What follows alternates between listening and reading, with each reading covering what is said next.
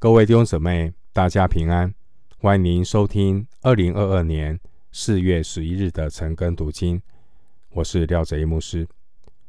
今天经文查考的内容是《约翰福音》十二章二十三到三十三节。《约翰福音》十二章二十三到三十三节，内容是希腊人求见耶稣。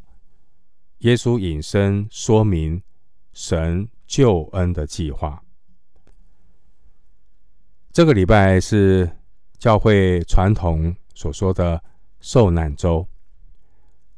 我们要借着默想约翰福音的经文，一起来思想纪念耶稣的受难。首先，我们来看约翰福音十二章二十三节，耶稣说。人子得荣耀的时候到了。约翰福音十二章二十到二十二节有记载，当时候有希腊人要求见耶稣，主耶稣就借机说明上帝救赎的计划。希腊人想要来见耶稣。希腊人是以追求智慧著称，《哥林多前书》一章二十二节。而当时候有希腊人来到耶路撒冷过节礼拜，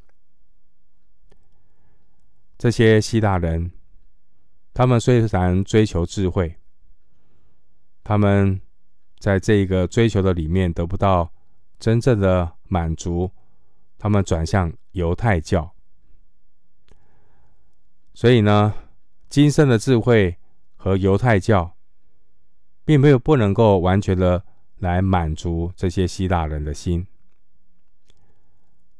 耶稣所成全的救恩，是所有罪人的出路。这是神爱世人的智慧。耶稣十字架的苦难，要成就上帝荣耀的救赎计划。所以。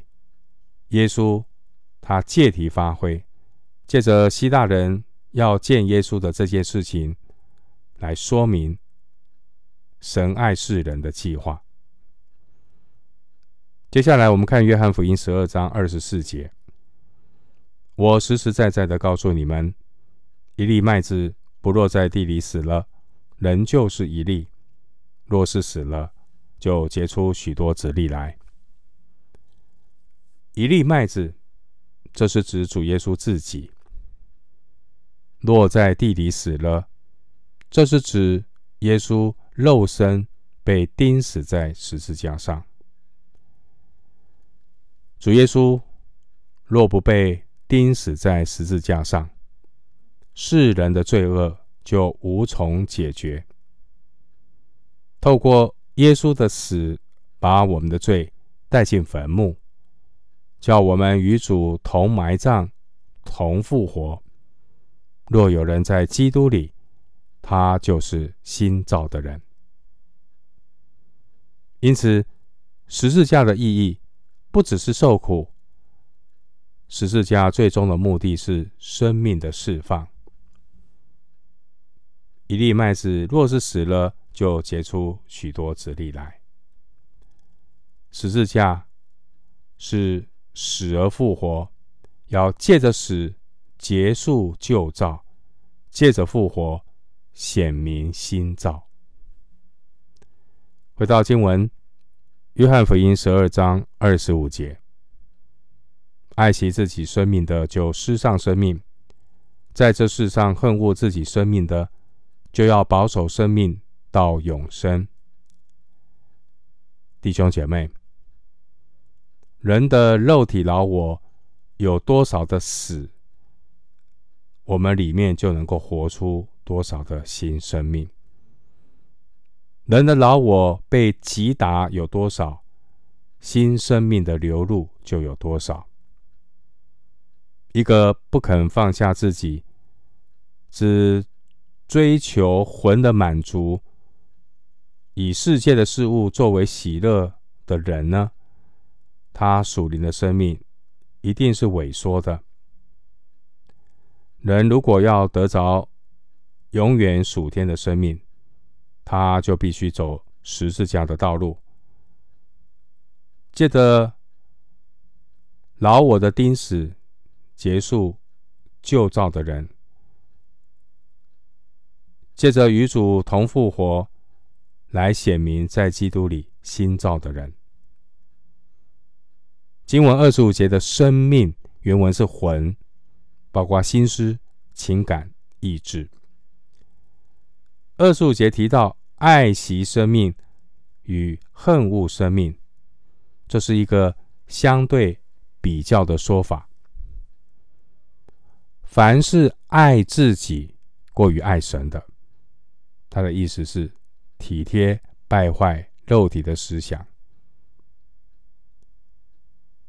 然后经文提到说，爱神过于爱自己的，这是指一个人恨恶自己败坏肉体的思想。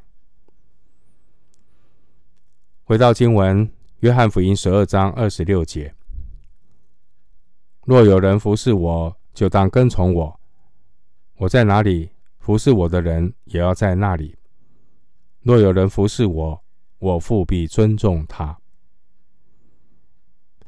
神儿女若要服侍主，他就必须跟从主的脚踪，效法耶稣走十字架的道路。在十字架的道路上跟从主的人，他单单专注于所要服侍的主。他们最关心的不是工作的内容，也不是工作的需要，而是主自己有没有在那里。换句话说，他看重的是神的同在。经文也告诉我们，圣父尊重那些服侍他的人。感谢主，能够服侍神，实在是我们一生最荣耀的事，并且神也这样的宣告：尊重我的，我必重看他。藐视我的，他必被轻视。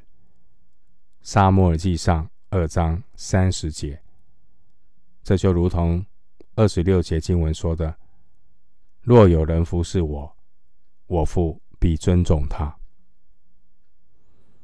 回到经文，约翰福音十二章二十七节，我现在心里忧愁，我说什么才好呢？父啊！救我脱离这时候，但我原是为这时候来的。这边是约翰福音第五次提到主耶稣的时候。二十七节经文，第一个时候，这是指耶稣受死的时候。二十七节，耶稣说：“我现在心里忧愁。”这是。耶稣真实人性在十字架阴影下必然的反应，因为主耶稣他是神也是人，人性的耶稣也会哭，也会忧伤难过。约翰福音十一章三十三节、三十五节，而刚刚读的二十七节有第二个时候，这时候。第二个，这时候是指主耶稣被钉十字架的时候。回到经文，约翰福音十二章二十八节：“父啊，愿你荣耀你的名。”当时就有声音从天上来说：“我已经荣耀了我的名，还要再荣耀。”天上的声音说。我已经荣耀了我的名，还要再荣耀。这句话是父神的宣告，表示主耶稣的圣功已经荣耀父神的名，而耶稣的受死与复活将要继续的荣耀神。约翰福音并没有记载主耶稣在克西马尼园的祷告，但约翰福音记载了这一段的祷告。父神对主耶稣这次祷告的回应是用天上的声音来回应，表示父神已经垂听了耶稣荣耀他的祷告。父神对耶稣的回应，在克西马尼园，那个回应是差派天使来扶持耶稣。回到经文，约翰福音十二章二十九节，站在旁边的众人听见，就说：“打雷了。”还有人说：“有天使对他说话。”这些在旁边的众人听见声音，他们说打雷了，意思是只闻其声，不明其意。经文提到说有天使对他说话，意思是似话非话，似懂非懂。弟兄姊妹，属灵的事唯有属灵人才能参透。人如果习惯消灭圣灵的感动，人如果习惯活在体贴肉体的生活中，